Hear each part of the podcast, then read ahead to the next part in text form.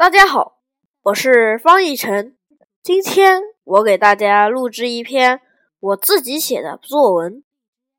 聪明的我，我是一个聪明的小男孩，我的眼中闪耀着智慧的光芒。每次和妈妈下棋时，都能推测出她的棋法。记得有一次，我早早的写完了作业。到我的玩具房拿了一副象棋，就去找妈妈和我一起玩。他刚听见我说“妈妈，今天我要和你一决高下”，就抢着说：“你小子怎么这么嚣张呀？”好，那我就答应你，保证把你杀光光。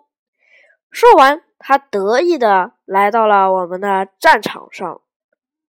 妈妈让我先走，于是我决定先建一个护将的围墙，先上了士。妈妈却直接开始了进攻，把炮移到了中间。我看后不紧不慢地出动了马，接着他又开启了小型人海行动，全部出兵。我思考了一下，把两个车调了出来。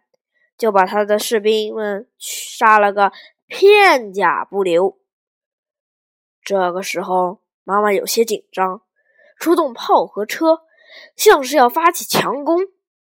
见此情况，我高兴极了，精准的做好了防护准备，想把妈妈的棋子全部杀光。后来，妈妈的棋一个个的被杀死了。最终，他只剩下一个棋子，将。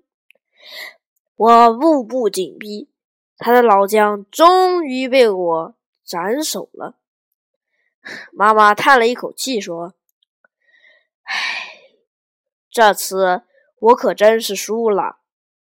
这场战役被我完美的打完了，而我只是损失了一个兵。”哈哈。